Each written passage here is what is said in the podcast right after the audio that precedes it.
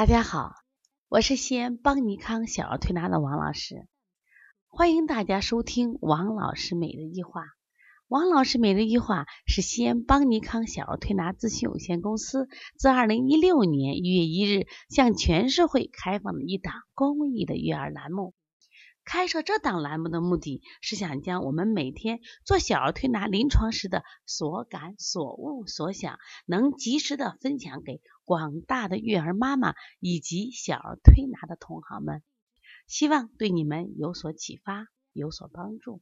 今天我想分享的主题是：完美型的孩子容易患哮喘。那首先我们要知道什么是完美型的孩子。首先，完美型的孩子，从“完美”两个字来说，要求完美。那我们在临床中有些孩子很有意思，比如他上床推拿，他一定要把鞋放好，他要放很整齐，他要把他的玩具也是一码整齐放到身边，而且呢还不让别人动。还有呢，有些孩子他办事很慢，妈妈说呀，这孩子磨蹭死了，慢得很。但这种孩子虽然办事很慢嘛，他做的事情却很漂亮。就是他要求很严格嘛，还有的表现是他非常的谨慎。为什么谨慎？他到了一个陌生环境，那他先观察，哎，这个环境对我有没有不安全的因素？哦，挺好的。一旦熟悉了，他的一些可能有外在的性格才能表现出来。总之来说，完美型的孩子共同特点，他们的感情都比较细腻，做事都比较认真，而且呢，特别爱操心。那这样的孩子其实有是优点。我经常说，哎呦，这样的孩子适合当画家，适合当设计师，适合呢做军师。其实反过来啊，我做临床这么多年，我们经常说，爸爸妈妈来了以后，我一看他们的就是谈吐，你说做事风格，我说爸爸你是做设计的，你怎么知道？我说爸爸你是数学老师吗？你怎么知道？啊，我说你特别喜欢写诗，你怎么知道？我发现。完美型的人，他真的特别适合做这个工作，因为他感情细腻啊，因为他做事谨慎认真呀。但是他的不足的时候，那反过来这些优点又变成了一些什么叫小心眼？他容易跟自己过不去，容易跟别人过不去。那有个狗狗妈妈给我讲，哎呀，我的孩子我受不了他了，就他一个字写不好，他就气的啊。妈妈，我都说算了算了，没问题。那不行不行不行，我就写不好就不行。以后对自己要求是很严的，而且这种孩子，我经常跟妈妈讲，我说你学习不用管他，哇，他自己都放不过自己，你还愁啥愁？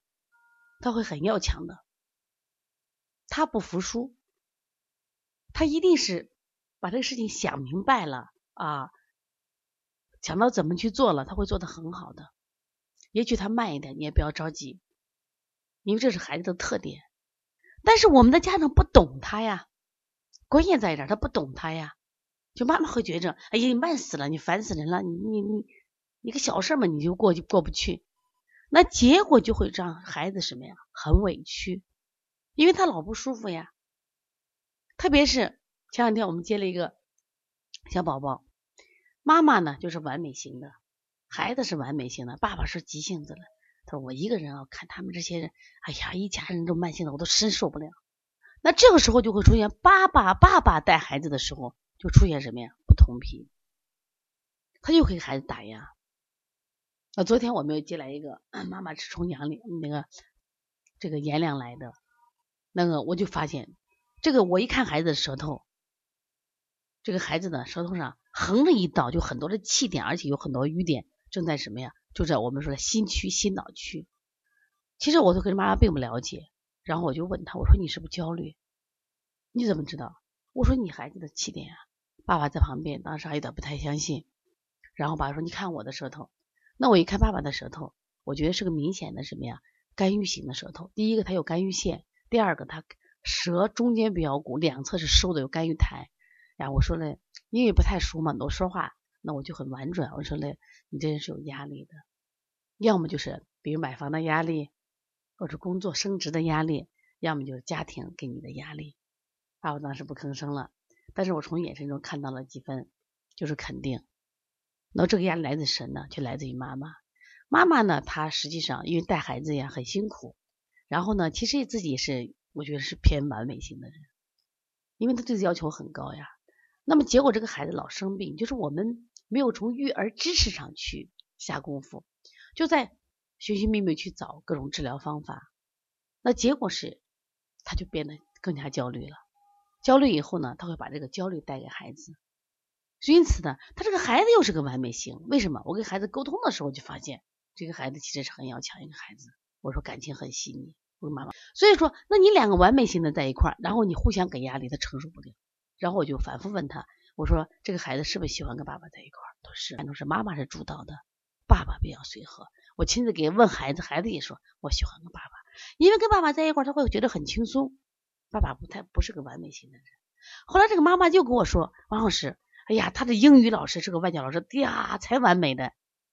就是我孩子一个音没发好，他就过不去。我都觉得没事没事了，他不行。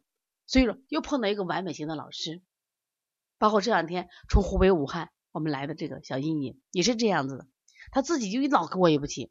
我就跟他讲，我说你在这调理了十天，哎，我说你开心的时候太少，因为他老说，我就不想做好孩子，我就想做个坏孩子，我就不洗手。我就要把衣服打湿，你们好好都爱我。当他查出来牛奶鸡蛋不耐受的时候，他就反映出来，我就要喝八片奶，我就要喝奶，我现在就要喝奶。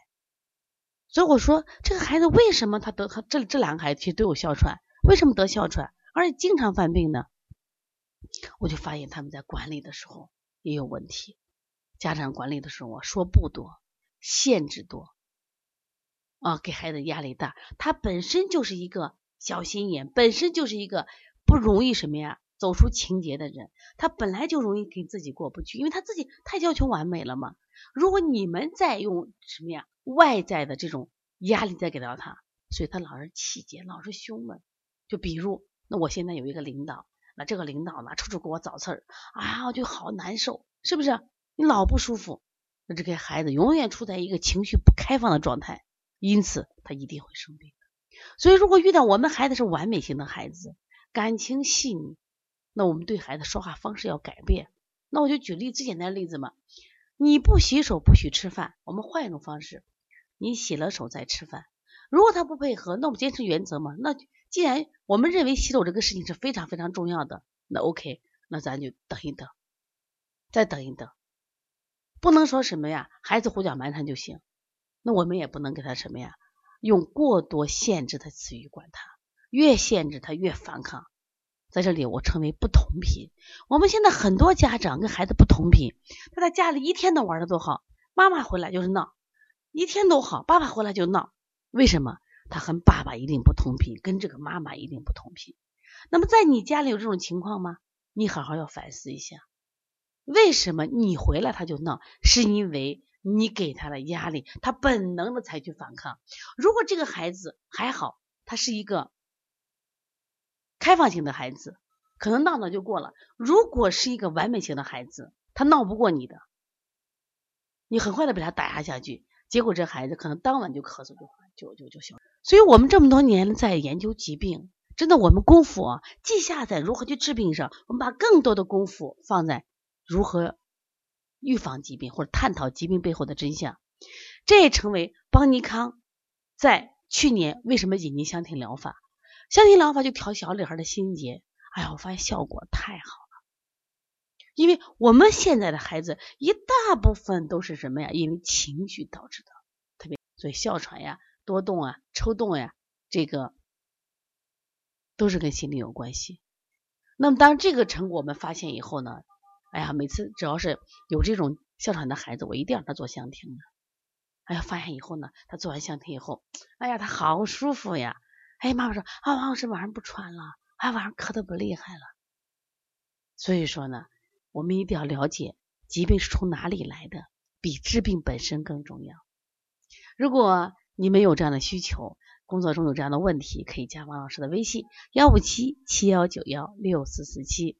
如果想咨询邦尼康五月八日的舌诊课程，舌诊课程其实我真喜欢，为什么呢？就是我每天看孩子大量的舌头啊，我就看到啊，好多疾病都可以通过舌头看出来，也可以快速提高你的辩证水平。那么加班号编的微信，参加我们五月八号的舌诊课吧。包小编的微信是幺八零九二五四八八九零。